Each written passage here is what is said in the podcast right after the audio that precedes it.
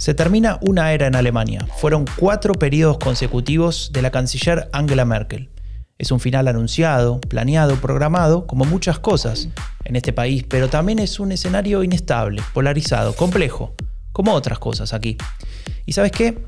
Esta es una combinación genial, o al menos a Raúl Gil y a mí nos encanta porque nos permite hablar de una de las cosas que más nos divierte, la política. Y en este podcast vamos a hacer lo que hacemos desde hace casi una década, hablar, analizar, discutir sobre política alemana, pero en español.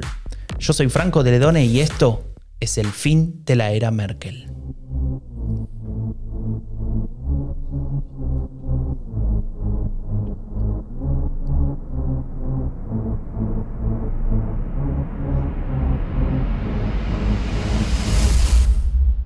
La semana pasada hicimos un perfil del nuevo presidente de la CDU, de la Unión Demócrata Cristiana, que se llama Amin Laschet.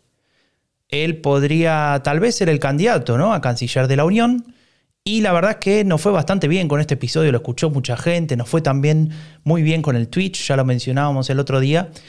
Y hoy vamos a poner el ojo en un partido del que todavía no le habíamos dedicado tiempo necesario, me parece, en el fin de la era Merkel.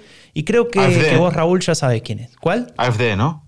No, no, de AFD. Me parece que vos estás un poquito obsesionado con el tema de la ultraderecha. Me quién fue a hablar. Estás obsesionado. Entonces, ¿quién? ¿Dilinque? ¿Dilinque no, gustaría? No, no, para, para. A ver, te voy a, te voy a intentar ayudar con, con un, un audio. Escucha esto, mira. Ihr Thema hatte diesen Wahlkampf bestimmt, aber würde sich die Klimadebatte auch in no entendés nada, pero no importa. Um 18 Uhr eine eindeutige Antwort und Grüne. ¿Sabés quién, quién festeja? Ahí, no sé, tengo ese, ese, ¿Vos te imaginas los festejos, por ejemplo, de, de la CDU cuando se supo que Amin Laschet fue elegido? Julio. no, no por, no había nadie, no había nadie, no porque a nadie le importara, sino porque por la pandemia, ¿no? El pobre Laschet no le aplaudió a nadie, había tres, cuatro personas, ni a Laschet ni a ninguno de los que competían con él. Pero la gente de, ese audio que te acabo de poner, que está muy feliz, está muy feliz, si, si uno ve el video, este, ves las caras, que, es una, felicidad auténtica, eh, es el, el Partido Verde cuando se conoce el resultado de las elecciones de Europa de 2019, ¿no? donde quedan segundos, superan a la socialdemocracia. Eh, y, claro, están tan contentos. De hecho, el moderador en, esa, en ese fragmento dice, los verdes no saben qué hacer con tanta alegría, ¿no? Como que están superados por esa situación. les, fue también que, que, sacaron más del, más del 20%, del 20,5%, ¿no? 20,5%. Sí, sí y, y justamente sobre los verdes, con esa imagen de, felicidad que tenían en 2019, es sobre, sobre quién vamos a hablar hoy. Bien. Y nos preguntamos algo clave, ¿no, Raúl? ¿Son una amenaza para la Unión Demócrata Cristiana? Bueno, pues lo vamos a ir viendo durante el episodio. Eh, yo diría que sí lo son, porque de hecho durante un tiempo estuvieron por delante, aunque duró poco de ellos en las encuestas, y también obviamente lo son para la socialdemocracia, ¿no? Eh, cualquier partido con fuerza que, disputa espacios eh, electorales a los dos grandes partidos hasta ahora, digamos, los conservadores y los socialdemócratas, pues es una amenaza, ¿no? Pero bueno, me viene muy bien la pregunta, porque justo, justo estoy leyendo el nuevo libro de Robert Habeck, que es eh, copresidente de Los Verdes. se, titula Von Hier an Anders, que podría traducirse como a partir de aquí diferentes, ¿no? A partir de aquí diferente. O sea, él está marcando esto es un cambio, representa un cambio. Sí, bueno, tiene que ver, eh, según lees el libro, pues tiene que ver un poco con el, con el tema del corona, ¿no? Claro, ¿y qué tal? ¿Está bueno el libro? Eh, es que no me está gustando mucho, Franco. Eh, de hecho, no, no, muy exigente, Raúl. No, no me está gustando mucho porque, bueno, de hecho, fíjate que me esfuerzo, ¿eh? Y porque entre homeschooling, home office y home, todas estas, todo, no tengo mucho tiempo para leer, pero últimamente, pues también leo un poco en la, en la cama y el otro día estaba leyendo iba por la página 28 y leo una cosa que me dejó loco. Y entonces estoy, a, punto de dejarlo, ¿no? Que habla de cuando... De Al Gore, ¿te acuerdas que Al Gore sacó no sé en qué año? En 2006, Al Gore de Estados Unidos. Al Gore de Estados Unidos, sí, el, eh, que fue eh, vicepresidente ¿no? de Bill Clinton y luego se fue, presentó de candidato, ¿no? En el 2006 él presentó eh, La verdad incómoda, que, creo que es el primer impacto así potente de un eh, que hablaba sobre el tema del cambio climático, ¿no? que es un documental que a mí me dejó bastante loco. ¿no? Bueno, y él, Robert Habeck, pues se supone que Al Gore es un aliado, ¿no? Porque hablaba del cambio climático en el 2006 cuando Robert Habeck estaba de que naipes con los amigos, ¿no? En fin. Eh, pues dice, eh, lo voy a traducir obviamente, no voy a en alemán, dice que el, interesante punto sobre esa performance de, Al Gore fue que en, el, que en la discusión entre Al Gore y George eh, W, w, w, Bush, los, los republicanos los republicanos, el Partido Republicano, el que, el que nominó a Trump eh, presidente, el que todavía la apoya, tenía eh, todavía más ambiciosos eh, programas de, contra el clima. ¿no? O sea, si hubiéramos dejado a los republicanos, hubieran solucionado el tema del clima, pero que el éxito de Al Gore en su campaña presidencial desató unas dinámicas que, que, que hizo que, el, que, esa figura pública polarizó el debate y entonces se estropeó todo. o sea, que o sea, es culpa de Al Gore, no. Al Gore polarizó el debate sobre el clima y entonces ya los republicanos no pudieron poner en marcha sus ambiciosas medidas contra el clima. Yo te juro que, que Habeck pone una, una, mirada bastante particular en su libro de por qué está la situación como está con el tema de la crisis climática. Es un libro que, a ver, no lo he leído entero, voy por, no sé, un tercio, eh, poco a poco, encima es en alemán, obviamente, entonces me, me cuesta más pero veo muchas preguntas y muy pocas respuestas. El tipo parece un comentarista, ¿no? Como si fuese un analista político. Y no eres un analista político. Podrías... Bueno, es filósofo, ¿no? Ya, pero podría ser canciller. Podría ser canciller dentro de unos meses, ¿no? Eh, de eso vamos a hablar. Tal vez esa es la gran pregunta que tendríamos que ver si respondemos a lo largo de este episodio y es... ¿Se pueden poner el traje de los que hacen, es decir, del ejecutivo? Claro, esta es la que me, eh, me hace pensar leyendo el libro, porque hay un montón de preguntas y muchas están bien hechas. Hay un montón de demagogia también en el libro, porque cuando habla de volver a, la normalidad anterior, empieza a poner ejemplos de cosas que no queremos volver, pues no sé, el hambre en el mundo, el no sé qué, bueno, todas estas cosas bien. Pero eso lo sacó de Mis Mundo, de un discurso. Claro, tío, entonces, eh, no sé, yo esperaba como, bueno, igual la última parte que habla de Noye teman para un nuevo poder, una nueva forma de ejercer el poder, pues encuentro seguro eh, ideas nuevas, etcétera. Pero.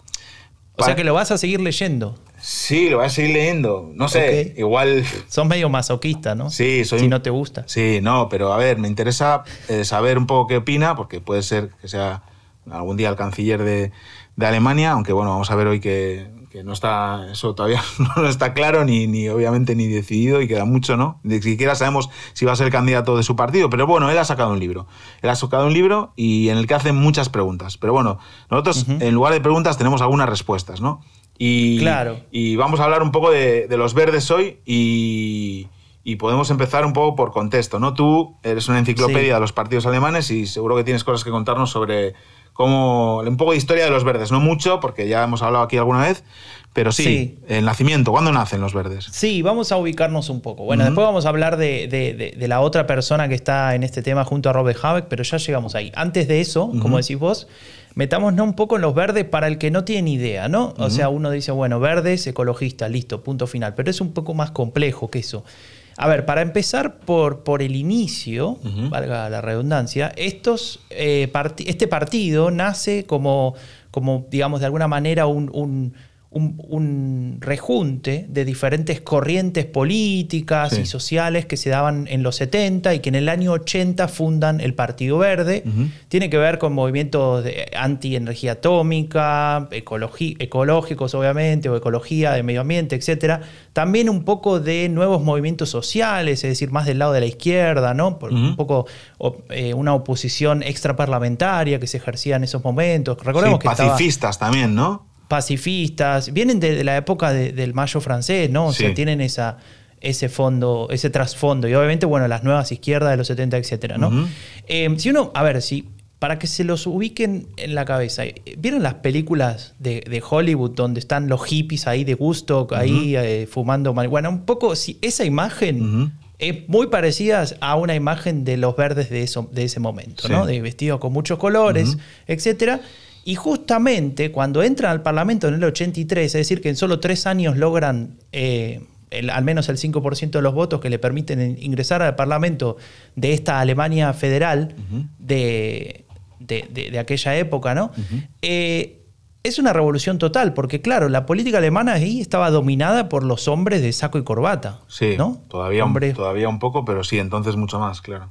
Claro, y, esto era literal, o sea, eran hombres de saco y corbata.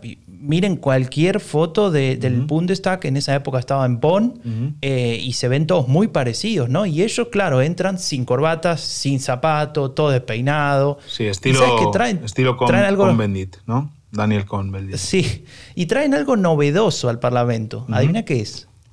Eh, que, no sé. Trae mujeres. Ah, mujeres. Mujeres. Bueno. Claro, claro. En ese ah. momento había muy pocas mujeres en el ah. Bundestag. A ver, para que te des una idea, mira, escucha estos números. No lo digo en números absolutos porque no tiene sentido, sino en porcentajes de la, del bloque. En la CDU el 7% eran mujeres.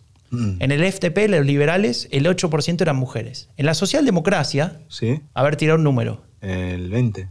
No, el 10%, la mitad. O sea, una de cada 10 personas, eh, diputados era mujer.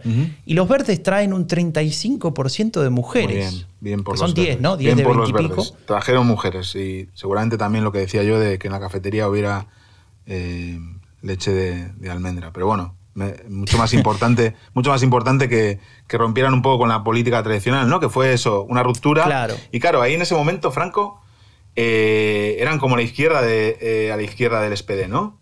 Claro, porque no solamente rompen con las formas y todo esto que estamos contando, o con la, digamos, la, la, capacidad de representar otros, otros sectores, entre comillas, minorías, claro, la mitad de la población, las mujeres, básicamente. Eh, también rompen el, un poco la estructura del tablero político. Era, era la izquierda y la derecha, es decir, la CDU y el SPD, y en el medio los liberales ahí un poco haciendo equilibrio, y de pronto apareció un partido nuevo, ¿no? Desde 1949 aparece un partido nuevo en el Bundestag y, y, es raro, es raro de... Y además hay un cambio más que te tengo que contar para que terminemos de tener toda la mirada, y es las fusiones, ¿no? Porque este partido, como te decía, nace en el 80, pero en Alemania federal. ¿Qué pasaba del otro lado? Y del otro lado también había ciertos movimientos ecologistas verdes, muchos, varios, que empiezan a crecer y que cuando se reunifica Alemania, para hacerla corta, eh, básicamente en el año 94 terminan todos fusionados en lo que ahora conocemos como Bündnis 90 Die Grünen, ¿no? que vendría en español básicamente los verdes. Alianza y ahí, 90 Grünen, Alianza 90 los verdes, claro, justamente de ahí viene el nombre, ¿por qué viene esto de alianza? Es justamente porque son muchos partidos chiquitos del este y del oeste que terminan ahí. Y claro, cuando hay tanto rejunte, lo que hay es eh, grupúsculos, divisiones, alas, ¿no? Y eso es otro elemento que no podemos dejar de lado, que es la existencia de, dos alas que vos las conocés, ¿no? Los fundis y los realos. Sí, fundis y realos que, bueno, siguen, siguen estando, que en este caso los, los fundis son, viene de fundamentalistas, ¿no? Digamos, los que más quieren mantener las esencias de los verdes, eh, y los realos son un poco los más pragmáticos, ¿no? Los que pues que quieren adaptarse, digamos, a la, a la política tradicional y ponen por delante pues, los objetivos, por ejemplo, de gobernar antes de llevar a cabo el 100% del, del programa. ¿no? Esto ya Hay que, hay que hacer ahí una aclaración importante para que no haya confusiones. No es equivalente a izquierda-derecha. es decir, no, podemos decir fundis es izquierda y realos es derecha. no.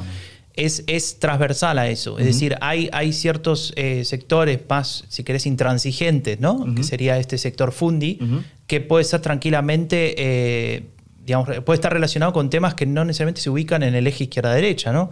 No sé, poner el tema del vegetarianismo o, veganismo. o, la, o, el interés por gobernar, ¿no? A costa de, tu programa, o no sé, pues siempre los fundis van a ser más reacios a entrar en una coalición con un, por ejemplo, con la CDU, que los realos, ¿no? Porque piensan que es mejor estar en el gobierno aunque no puedas llevar a cabo todo tu programa que estar fuera del gobierno desde donde no tienes tanta capacidad de cambio, ¿no? Pues eso es un poco los fundis los reales, sí.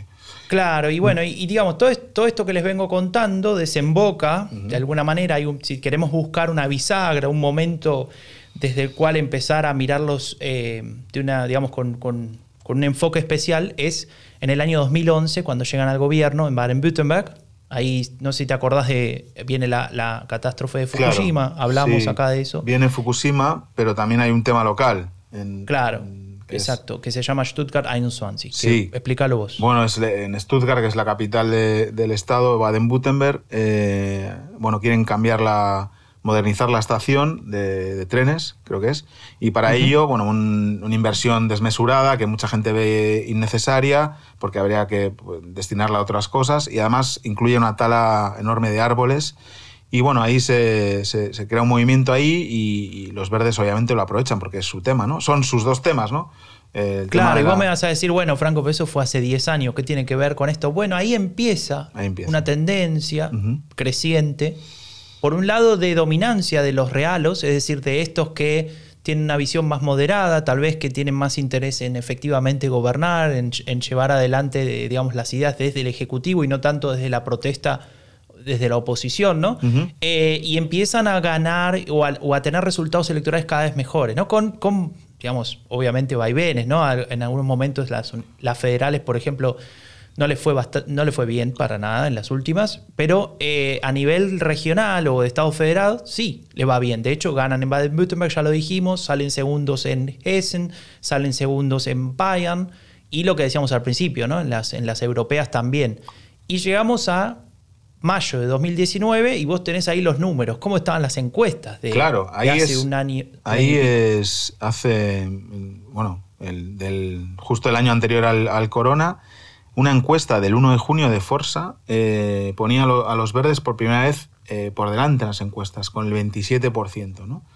27, o sea, delante del partido de Merkel. Delante del partido de Merkel, esta encuesta eh, tiene una comparativa con otra que hicieron, que se hizo el, el mes anterior, antes de las elecciones. Esto es justo después de las europeas. Claro, quedan segundos en las europeas y esa, ese júbilo que escuchábamos al principio y esa imagen de los verdes triunfantes se traslada a las encuestas, ¿no? De repente dice los alemanes, ahí va, eh, ¿qué pasa con estos, no? Entonces, eh, suben nueve puntos, ¿no? De, un mes para otro por, el efecto victoria, aunque quedan segundos, pero victoria en las europeas, por las imágenes de júbilo, porque bueno, ya Merkel Quiere decir, estaba en, su, en, la etapa final y eh, se ponen por delante con 27, 26 la, la Unión, CDU-CSU, y, y, el SPD en su momento, en ese momento, 12 puntos, ¿no? Eh, bueno, en, mínimos. Y ahí eh, se empieza a hablar de, de, que va a haber un canciller o una canciller verde, ¿no? Ahí se empieza a hablar, ahí se lo empiezan a creer, ahí obviamente el espíritu real o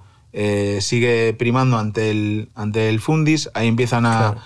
Y bueno, también ahí empiezan a cometer errores, como, como suele pasar con los verdes, pero ahí pasa algo, eh, bueno, eh, estaría bien antes De que, sí. Antes de que nos vayamos de este momento, digamos, culmine, ¿no? Los verdes van a gobernar Alemania, parecía. Sí, 2019. sí eso es, eh, hay que explicar por qué. Ahí hay dos, dos, figuras. De una ya hablamos, Robert Habeck. Pero ya que hablamos de, personajes, hablemos del otro personaje importante, que es Annalena Baerbock. Annalena Baerbock, así como Robert Habeck, es la jefa del Partido Verde. El Partido Verde está dirigido por dos personas, ¿no? Históricamente. Franco, perdón que te interrumpa. Me acabo de dar cuenta que tenían en CK los dos. Esto quiere decir algo.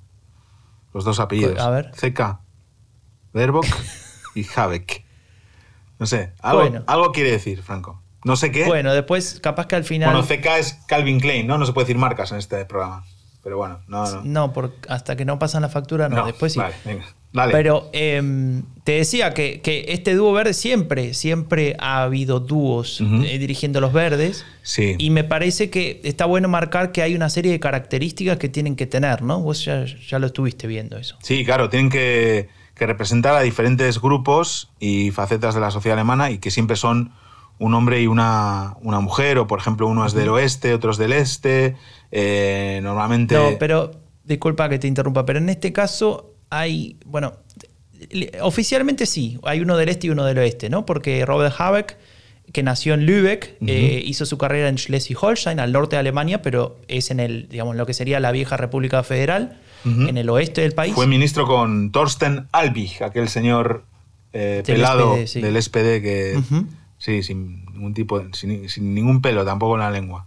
Pero eh, él, él, digamos, sería como el representante del oeste y, la representante del este sería Annalena Baerbock, eh, pero nacida en Hannover. Y Hannover queda del oeste también, es muy Niedersachsen. Muy eh, y creció ahí, y estudió ahí. Y después se fue a Berlín. Bueno, y no se fue a la Humboldt, que está en el este. En Londres también, creo, ¿no?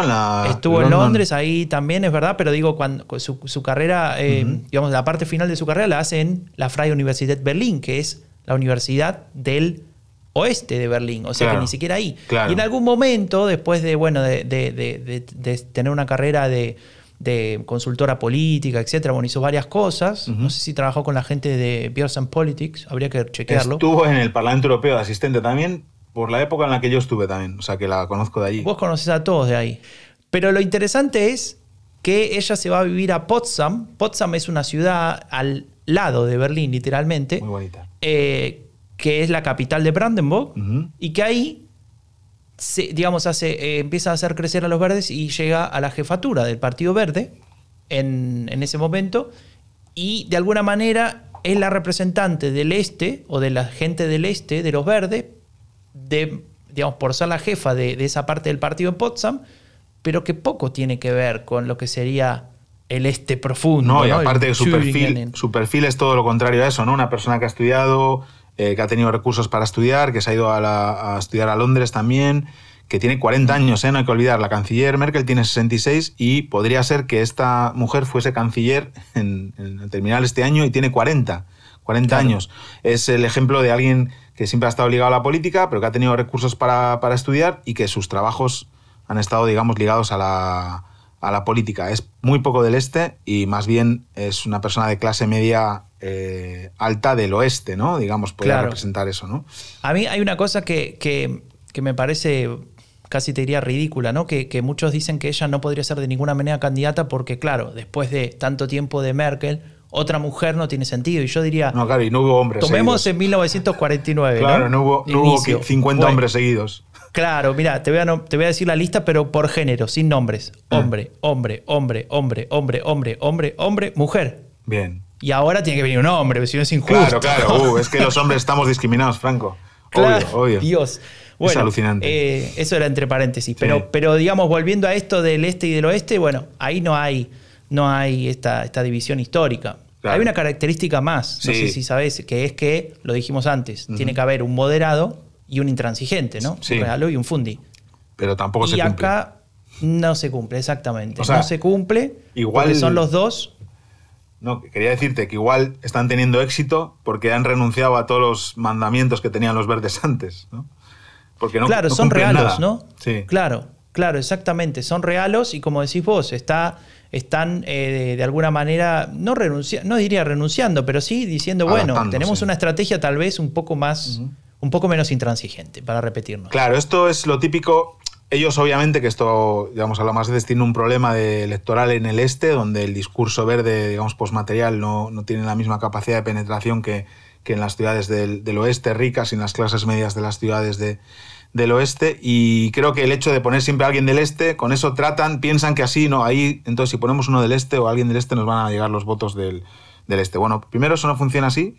Y segundo, si tienes un problema con los votantes del este, eh, céntrate en conseguir más en el oeste, porque va a ser complicado que, que lo consigas en el este, ¿no? Entonces, bueno, a veces no se dan cuenta de eso y piensan que po- por poner una persona que en este caso ni lo es, ¿no? Aunque sea, sea eh, diputada por, por, por Potsdam o por Brandenburgo, vamos, no, no, no es ni siquiera del este. Pero bueno, en fin, ellos tienen ese problema ahí y lo quieren resolver, digamos, con cuestiones más estéticas, pero... mm, Es cierto que de alguna manera ella sí representa a cierto sector del este, muy chiquito todavía, pero que existe. Sí, claro. Y es el sector urbano, ¿no? Leipzig, Sí. Leipzig por ejemplo, Sí. o, o obviamente en Berlín, pero también en Potsdam y en otras ciudades más cosmopolitas, ¿no? Donde hay universidades, donde tal vez eh, se ha generado una integración, o mejor dicho, ha cambiado la, la estructura sociológica mucho más rápido que en sectores más rurales, donde sí los verdes tienen cierta, cierta atractivo, ¿no? Pero está claro que en el resto de- de- del este, bueno, esto no, no es así. Claro, y luego es que ellos, eh, hay mucha gente del oeste, que es gente joven, que se ha mudado ahí porque, por ejemplo, las viviendas es más barata o la calidad de vida es, más, es, es mejor o el coste de la vida es, es más bajo. Pero, pero sí, obviamente en las ciudades grandes del este, los verdes empiezan a, a tener un público, que son el mismo público que pueden tener en una ciudad grande del oeste, ¿no? Gente joven, Claro. familias jóvenes, preocupadas por el futuro de sus hijos, por el medio ambiente, con dinero, porque los dos trabajan en buenos trabajos y que quieren ser solidarios y piensan que Alemania es una sociedad abierta. Básicamente es esto. No, y además, a ver, decime a vos qué te parece. Justamente, dos personas que provienen del sector más moderado del partido, es decir, que, que, que, se puede, que la sociedad los podría evaluar como votables, ¿no? Como, como no experimento, como les gusta decir a los alemanes. eh, y encima, con estos números, listo. Tenemos canciller verde Sí. a- en septiembre, ¿o no? Sí, pero no, pero no es así. ¿Por qué no? Bueno, porque, porque luego vino lo que vino, ¿no? O sea, estaban en las eh, primeros las encuestas y, luego pasó el llegó el corona, ¿no?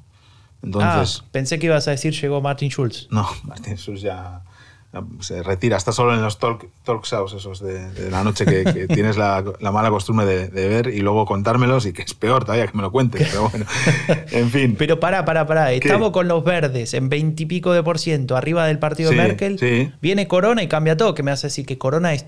¿Qué cambió Corona? Bueno, Corona cambió todo. Corona eh, cambió tanto que ahora la última encuesta eh, está la CDU en 37 y los verdes en 20. No está mal, pero no es los 27 de, del- de antes del Corona. ¿no? Y lo dice, habla Robert Habeck, volviendo a su libro, aburrido libro lleno de preguntas, habla mucho de que es normal, él dice, es normal que al llegar el Corona eh, la, la- la mirada de los alemanes girase hacia la canciller y dejase de mirar tanto a los verdes, ¿no?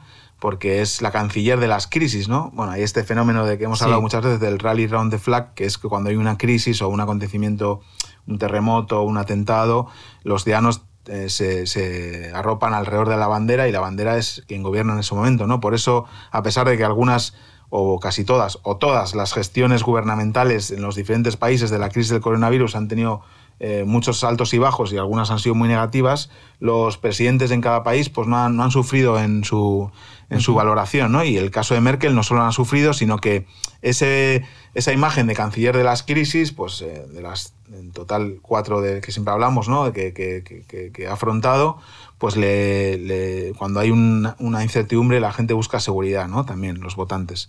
Entonces, Claro. antes del corona podían probar y decir, bueno, vamos a apostar por los verdes porque el cambio climático, no sé qué. Bueno, del cambio climático se está hablando mucho menos ahora, obviamente, porque el corona lo puede todo, ¿no? Es verdad que, que está ligado también, hay muchas cosas que están ligadas y que, y que es verdad que el corona o las normas de restricción del corona ha hecho más por el cambio climático que, que todas las cumbres del clima hasta ahora, ¿no? Sí, Pero bueno, sí. ahí... Pero una pregunta, eh, en ese momento, digamos, volviendo a los números, ¿no? Teníamos partidos eh, CDU y verdes igualados en 2019, digamos, más, más o menos, 20 y pico, 26%, y ahora la CDU sube 10 puntos casi y los verdes bajan 7, 8 puntos. Siete, ¿no? O sí, seis. siete puntos, sí. Ese, digamos, como que claramente hay un trasvase entre estos dos partidos, Sí. es decir, gente que tal vez eh, apoya a Merkel y que había dicho que iba a votar por los verdes en 2019 y ahora se vuelve a ir para el lado de los... Pero ¿por qué no pasa eso con el Partido Socialdemócrata? Si el Partido Socialdemócrata también gobierna con Sí, Merkel. bueno, pero esto ya lo hemos. Bueno, esto da para otro podcast, ¿no? De la atribución de la responsabilidad y de la comunicación, etcétera. Lo hemos dicho aquí muchas veces. Las grandes eh, eh, actuaciones o medidas o líneas de, de- de ayuda por el corona y todo eso dependen de los ministerios del SPD, Economía, Trabajo y Familia. Eh, Claro. Pero nadie, o sea, todo el mundo piensa que, o sea, se lo atribuyen a Merkel, primero porque el SPD es el partido que peor comunica de, de Alemania, en- empatado con los liberales, y segundo porque la figura de Merkel es muy, muy, muy, muy grande, o sea, es, es Mm. indiscutible, ¿no? A pesar de que también durante el corona, pues hemos visto que, que en algunas ocasiones ella tenía unas ideas que quería llevar a cabo y no ha podido por las presiones de los Bundesländer, etcétera. Pero, pero claro, se, ha funcionado porque ella es la, la canciller de las crisis y porque ofrece seguridad y porque es la persona que lleva 15 años gobernando Alemania y eh, pues es verdad que ha transformado de alguna manera la sociedad alemana, que, que- que ha creado además una, una hegemonía. Yo leía el otro día en Die Zeit un artículo que hablaba de que estos años de Merkel eran la hegemonía de Merkel y Verde. Merkel Grun, hege- hegemonía, ¿no? Como eh, los, digamos, el ideario de Merkel, que obviamente es moldeable y adaptable, como hemos visto, pero también un con tintes verdes, ¿no? Y, y, bueno, me eso me hace también pensar en que em, los verdes que querían, o las personas que querían votar a los verdes en- en- en- antes del corona, que eran el 27%, no tienen tampoco grandes problemas para girar un poco a- a- hacia Merkel, ¿no? Porque ella se- se- también se autonombró la canciller del clima, eh, decidió el cierre de las nucleares, etcétera, etcétera, ¿no? Y hay Habrá que ver si Laschet puede hacer lo mismo. Claro, claro, ese es el tema. Entonces, entre la CDU el SPD y los verdes hay vasos comunicantes continuos, no lo hay con otros, entre otros partidos, ¿no? Ahí es, es constante, ¿no? Entonces, si ves los números, pues eh, hay una porción de electorado muy grande, pues que, votaría a esos, a esos partidos, es casi el, o más del 70%, ¿no? entre los tres, y se lo van a, repartir. Y aquí, claro, la esperanza para los verdes es que Merkel no se presenta. No se presenta más. Es Amin Lasset, que, que podría ¿Y no será también que la esperanza es que se presenta Martin no, Martin no. Olaf Scholz. No sabemos ni cómo se llama. También es una esperanza para ellos. Pero bueno, he dicho que se presenta Armin Lasset, pero no lo sabemos todavía. Eso tendremos que verlo, ¿no? Pero bueno, en fin. En fin, eh, ahí es. Eh, todavía tampoco sabemos quién se presenta por los verdes, Franco, porque es que tampoco lo sabemos. Ahí vamos, ¿no? Mm. Eh, recordemos los nombres, porque es importante no olvidarse de estos dos nombres: Robert Habeck y Annalena Baerbock. Los dos acaban en ceca. Lo vuelvo a repetir. Sí, bueno, basta. basta. lo importante de estos dos nombres que, hay que, hay que recordar es que son relativamente jóvenes que traen una impronta bastante diferente. Relativamente jóvenes, tienen 40 años Ana Elena Baerbock. O sea, yo tengo 5 años más que ella, es jovencísima. ¿Cuántos años tienes tú, Franco? Yo tengo 38. Ah, bueno. No, 37 tengo. No, no, 38 ahora. Bueno, no me lo creo, pero bueno, vale. Sí, nací en el 83. Ah, bueno, joder, pues... Bueno, bueno, pues me alegro por ti. Me alegro por ti porque te queda mucha vida. Pero es súper joven.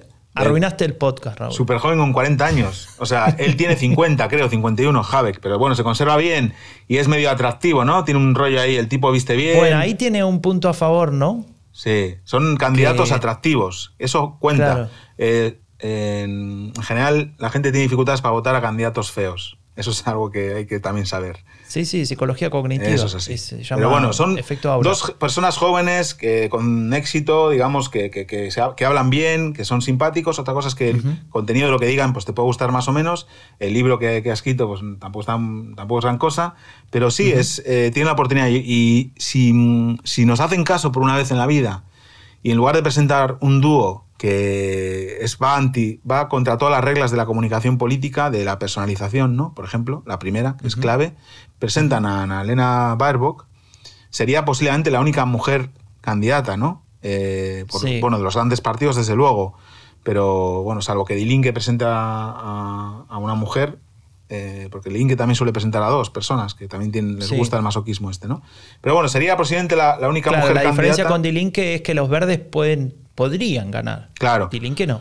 Los verdes podrían hasta ganar las elecciones. ¿Por qué no? ¿Por qué no? Si, si vamos, todo va a depender de en qué momento del corona estemos. Eh, a la CDU le. Esto es heavy lo voy a decir, ¿no? A la CDU le comprendía que no. Atención, atención. No, a la CDU. Para, para que te pongo música. no, de esa no, de esa no me pongas. Ah, no, perdón, me equivoqué. No, a la CDU eh, me voy a poner serio para decirlo porque es trágico. Le convendría que el corona no estuviera resuelto el, día de las elecciones. Porque este sería el tema de la campaña, ¿no? Eh, si... Igual, ojo, eh, que viene la cosa medio complicada también para la CDU en, digamos, mm. el tema de las, de las eh, vacunas, hay muchas críticas al ministro. Hay muchas críticas al ministro, hay mucho todo, hay, hay un desmadre de las cifras, hay subidas y bajadas, pero sigue estando en el 37 la CDU. Entonces es verdad que con Merkel no tiene todos esos puntos, pero la esperanza para los verdes es que, que el CDU elija a su peor candidato de todos los que, tienen, que podría elegir, que no vamos a decir quién es, porque tampoco lo, sabemos, no lo tenemos claro, y que el corona no ya estuviera, digamos, no sé, que, el, que en julio eh, estuviera vacunada el 60% de la población alemana o en, en, agosto y que, bueno, empezáramos, que pudiéramos ir a las, sobre todo, que pudiéramos ir a las elecciones, eh, bueno, los que puedan votar con normalidad, no sé, seguramente. pero hay una cosa más que te estás olvidando, temporalmente previa. Que hagan una buena elección en Baden-Württemberg. Claro, claro, esto es importante. En marzo hay elecciones regionales en Baden-Württemberg. Sí, que es, su, que es el land más importante, donde gobiernan. Y bueno, ahí tenían un problema, que ahora se ha resuelto, eh, no sé, mágicamente. Ahí tenían un problema que es que les había salido una, lista, una clima lista, que es una candidatura de verde, al más verde que ellos, ¿no? Verde oscura, digamos. Que eran básicamente activistas de Fridays for Future, Alemania, ¿no? Con gente muy joven que decían que los verdes les habían traicionado, porque, bueno, ahí eh, gobierna el mayor realo de los realos, que es Pinfried eh, Kretschmann, ¿no? Que es el presidente de Baden-Württemberg, que, que podía estar en la CDU o en la CSU perfectamente. Bueno, pues habían conseguido esta clima liste presentar candidatos en 67 de los 70 distritos con 5.000 firmas, bla, bla. Pero ahora parece que se van a retirar, que no van a presentarse porque dicen que han conseguido que tres partidos, es decir, eh, Die Grüne, SPD y Die que lleven en sus programas el compromiso de trabajar por limitar el calentamiento a 1,5 grados. Sabéis que este es el, objetivo, ¿no? Que es también como se llama el podcast de la líder de Fridays for Future en Alemania, Luisa Neubayer. Y lo siguiente que, dicen, que es algo que les habrían reprochado desde el principio y ellos habían negado, es que no quieren poner en riesgo eh, la continuidad de los verdes en el gobierno de, esa región porque ellos trabajarían por ese objetivo. No, no olvidemos que ahora mismo hay, eh, ahora mismo en Baden-Württemberg hay una coalición kiwi, pero con los verdes como partido más fuerte y como decíamos con Kretschmann, que es el rey de los realos como presidente. Entonces, que no que finalmente esta climaliste no se presente, que aunque igual no iba a obtener representación, les iba a quitar votos en unas elecciones súper ajustadas, ¿no? Obviamente, si les va bien ahí, eh, va a ser un refuerzo para, las elecciones federales, ¿no? Pero ¿qué pasaría, no? Que podría... Porque hemos hablado mucho del pasado de los verdes, del presente, etcétera. Pero ¿qué pasaría, qué podría cambiar en Alemania? Eh, no sé si los verdes llegan al, gobierno federal por, por primera vez, no, porque ya estuvieron con Schroeder, ¿no? Pero por primera vez en muchos años. Y bueno, sabemos, eh, podemos recordar que hubo una coalición rojiverde con los socialdemócratas y, los verdes, que eran el canciller Gerhard Schröder y el ministro de, Asuntos Exteriores, ¿no? Joschka Fischer, vicecanciller. Sí, entre el 98 y el 2005, justamente el, gobierno anterior a, la era Merkel, básicamente. Eh, y bueno, ahí también les valieron muchas críticas, ¿no? Porque tuvieron que dejar de lado. Bueno, nos vamos de vuelta al pasado. Sí, no volvamos. Pensamos en el futuro, ¿no? Eh, claro, la gran pregunta, Raúl, o sea, si los verdes efectivamente pusieran al canciller, si fuera Habeck o Annalena eh, Baerbock, eh, ¿cuáles serían las diferencias? ¿Qué, pasaría en Alemania que tal vez no pasa ahora, ¿no? Esa, es la gran pregunta que, que, tal vez eh, no sé, es la, que tal vez le, puede llegar a dar miedo a los alemanes de votar a los verdes, ¿no? Claro. Bueno, yo por lo que estoy viendo en el, o leyendo el libro de Robert Habeck, en Alemania nos pasaríamos el tiempo haciéndonos preguntas porque está todo el día haciendo preguntas en el libro, ¿no? No sé si tendríamos muchas respuestas. A mí me... O sea, yo me gustaría... A mí me gustaría, ¿no? Que hubiera un canciller o una canciller verde en Alemania. ¿Por qué no? O sea, ya hemos tenido del SPD, hemos tenido la CDU y yo si pudiera votar, podría perfectamente votar a, a, alguna de los dos candidatos terminados en CK, ¿no? A Baerbock o, o, Jave, porque mm, creo que tienen, digamos, su, su ideario es básicamente, obviamente, el tema del clima, el ecologismo, que es algo que si, que si no, no sé qué decir, que, qué excusas más necesitamos para ponernos con ello ya eh, como principal tema, ¿no? Una vez que pase la pandemia o, o también... Eh, en temas sociales son, tienen unas ideas parecidas a, la socialdemocracia, ¿no? Y, o sea, unas, ideas, digamos, progresistas, de, sociedades abiertas. Les preocupa el tema de los refugiados, de, que Alemania sea un, se reconozca como país de migración que es, ¿no? País de migrantes. Eh, una, una, cosa que estaba pensando el otro día cuando leía algo sobre la socialdemocracia, me preguntaba ¿Qué ofrece la socialdemocracia que no ofrezcan los verdes? Claro, esa es la pregunta, ¿no? Esa es la pregunta. Los verdes ofrecen, eh, bueno, podrían ofrecer con Olaf Scholz, digamos, el management, ¿no? El hecho de la gestión, ¿no? Gestión de la economía, ¿no? Gestión de la economía. Pero, por ejemplo, el, voto trabajador más tradicional, ¿no? Ese, ese que votaba socialdemocracia de, ser del Ruhrgebiet, ese se iría más con Laschet que con los verdes, ¿no? Bueno, esa es una buena pregunta. Primero hay que ver cuánto queda de ese voto, porque ya vimos en las elecciones comunales de, de Norden-Westfalen que, que, no queda mucho, y de hecho ahí tuvieron los verdes muy buenos resultados en, en las grandes ciudades, ciudades, digamos, con públicos muy diferentes a los que tenían antes, de, ha pasado de, de, de hombres trabajadores a familias profesionales en el ámbito tecnológico o, o, lo que sea, ¿no? Y esa es una buena pregunta. O sea, ¿qué ofrece el SPD? Yo podría decir que la figura de Olaf Scholz, ¿no? del gestor de la economía, que obviamente en medio de una crisis eh, se va a votar en medio de una crisis, porque por mucho que el corona eh, vayamos controlándolo, la crisis económica y de pérdida de empleo va a seguir estando. ¿no? Entonces, los verdes no tienen esa... Nadie vota a los verdes para gestionar la economía. ¿no? Y eso es algo que, tienen que tener eh, claro porque es para mí su gran debilidad, ¿no? Frente a las... Sí. Porque tú vas a su, página web y ponen con, con mit Verstand eh, für die eh, las vistas, ¿no? Eh, por la economía, joder, lo pronuncio, no, se pronuncia, no, se puede pronunciar peor, ¿no? ¿Cómo se dice? Wirtschaft. bueno, eso. Mitverstand für, für die Wirtschaft. Eso, Mitverstand für die Wirtschaft. Con, con, con racionalidad. Con racionalidad. Pero eso qué quiere decir? ¿Qué van a hacer con la, con la... Bueno, sí hablan de digitalización, etcétera. Bueno, en fin, ellos tienen como unos lemas de estos horribles que nosotros mm, recomendamos eh, eliminar, con amor por el medio ambiente, con corazón por la justicia social, con coraje por la libertad, con fuerza por Europa. Tú entras a la página web de los verdes y aparece eso, ¿no? Pero sus cuatro palabras son ecología, social, democracia y Europa. Es verdad que Europa, Europa, habla mucho de ella, ¿no? Y más que el SPD, cuando era el partido, digamos, más pro-europeo. De, de, Alemania, pero ellos hablan mucho de Europa y ahí tienen a Ska Keller, que es la la portavoz de los verdes, ¿no? El grupo parlamentario europeo, que es de Brandenburgo, que fue la candidata de los verdes alemanes en las elecciones y que sacó muy buen resultado. Otra chica súper joven que sí que representa al este, por ejemplo. Y te voy a decir algo, que viste que siempre hablamos de un tapado, de un candidato. Y si el tercero en discordia es Kakela y dice, bueno, voy a renunciar a mi banca en Europa, me voy a ser la canciller de Alemania. Uh, no sé si en el oeste se la iban a, a bancar, ¿eh? Porque es muy, muy, muy este, ¿eh? muy este. Además es un, una chica que, una mujer, vamos, que es, es no sé cuántos años tiene, eh, menos de 40 seguro, 30 y pico, pero parece más joven todavía de lo que es. Y es, o sea, cae en experiment, decía la CDU, ¿no? En algún cartel electoral de los años 50 o 60. Bueno, eh, Alemania está... Nació en el 81, va a cumplir 40 años. Ah, bueno, va a cumplir 40 años, pero parece que tiene, parece que tiene menos, ¿no? Y es verdad que tiene un discurso, es, es más radical que que ellos en el, hablar, digamos, y habla súper bien, a mí me encanta. O sea, yo, yo creo que, de hecho, la voté en las europeas de, del 2014. 2014 fueron europeas aquí en Alemania y yo podía votar como ciudadano europeo y la voté.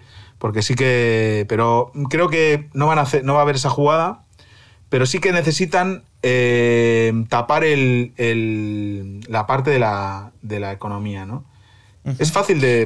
no, es que necesiten un economista, no necesitan a Phil Metz ¿eh? de candidato eh, con ellos, pero necesitan eh, no caer en los marcos de la economía clásica. Digamos, para, para, tapar ese hueco, ellos tienen que haber de otro tipo de economía. ¿no? Entonces, porque con la otra no van a poder competir con el, el resto. Pero bueno, perdón, que te interrumpí. Ahora, no, no, pasa nada. Es simplemente una dimensión más a estas que estás mencionando. Hablaste de economía, hablaste de Europa, hablaste de ecología, hablaste de pandemia, ¿no? Como, como cuál de esos temas esté dominando la agenda en medio de la campaña puede definir mucho, pero hay uno más, y es el tema de el, el Rex Populismus, ¿no? la derecha la derecha radical, en Alemania en particular, pero que, puede ser tranquilamente tema por diferentes razones en el mundo. No sé si, hay, si pasa algo que, los vuelve a poner en el medio. Y el Partido Verde ha sido, eh, especialmente 2018-2019, el único partido que no ha tenido ningún tipo de trasvase electoral con la ultraderecha y es el partido que ha eh, desarrollado los mejores frames para competir con los de la ultraderecha. Correcto. Es decir, que, creo mm. que si ese tema vuelve a la agenda, también puede ser un punto a favor para los verdes, ¿no?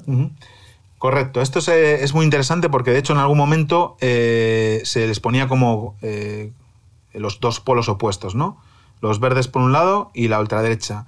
Y los verdes combatiendo mejor que nadie la ultraderecha y creciendo en ese combate. Digamos, los verdes son un ejemplo de que una estrategia de rechazo absoluto a la ultraderecha, de ningún tipo de colaboración, ni acercamiento, ni de repetir los mensajes, eh, funcionan, ¿no? Entonces, bueno, eh, yo, vamos, eh, estoy expectante, ¿no? Por ver cómo, cómo va a terminar, si van a elegir a los dos candidatos, a uno solo, a una solo, sola.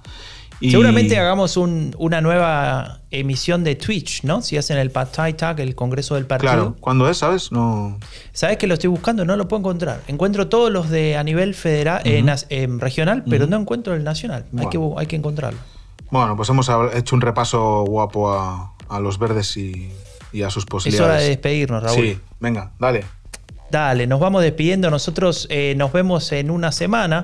Muchas gracias por estar ahí, por los mensajes, por el feedback. Recuerden que se pueden suscribir en Spotify, en Apple Podcast, bueno, en todas las plataformas porque estamos en cada una de ellas.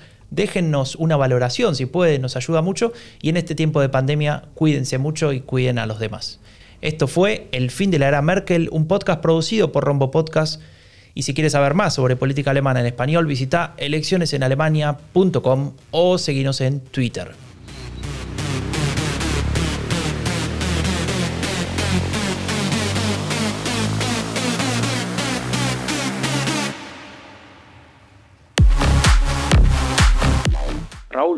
Dime, Franco, ¿sabes qué pasó? ¿dónde? Que no tengo pregunta para vos hoy. Ah, bueno. Eh, Así que chao. Chao.